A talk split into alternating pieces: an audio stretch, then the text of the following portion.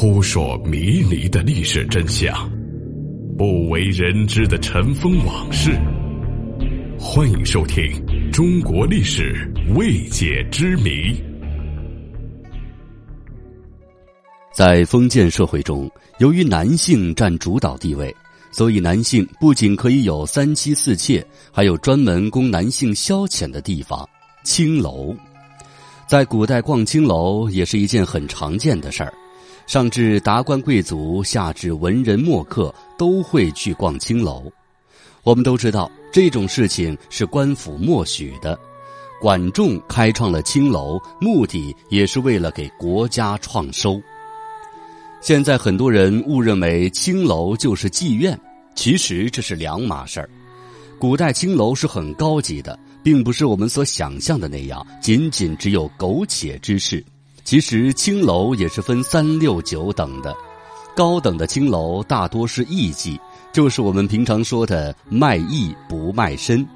高等青楼女子大多是才貌双全，并且气质非凡的风尘女子，而且她们一般都是做一些唱歌跳舞、吟诗诵词等极为风雅的事情。那么低等的青楼就是色情交易场所了。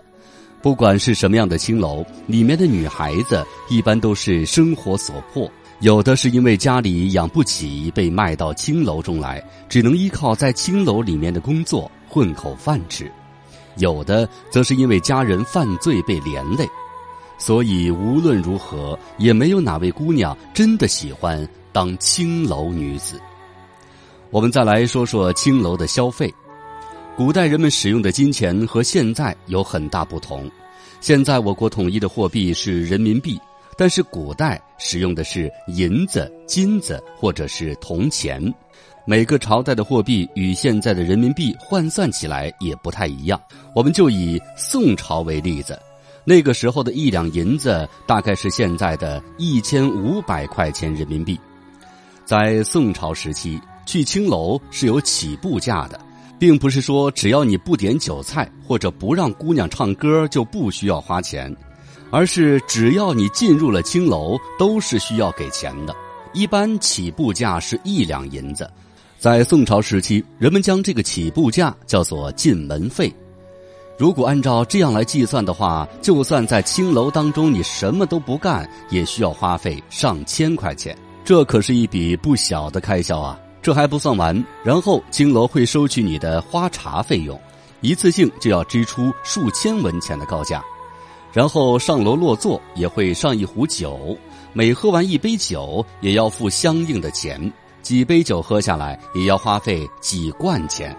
所以很多来看花魁的人还没见着人，就已经花费了上千块。后来艺妓的表演费用，再加上各种打赏的小费，怎么着也得花上万块。难怪青楼也只能是一些达官贵人才去的地方了。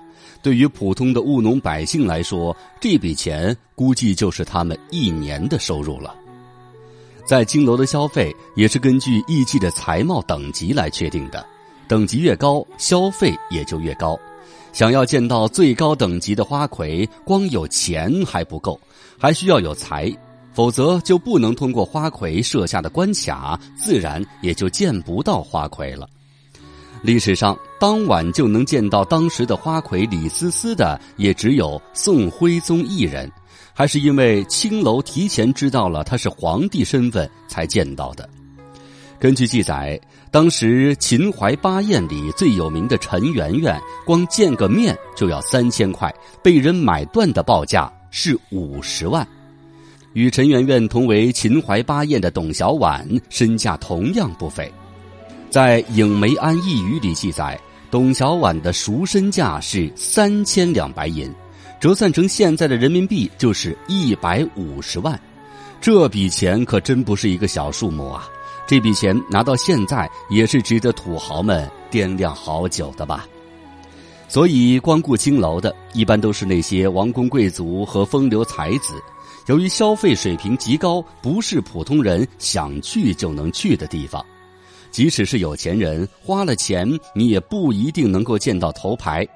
因为到高档青楼，不仅仅需要有钱，更需要你有过人的才学。这种情况下，你才有资格见到青楼的头牌。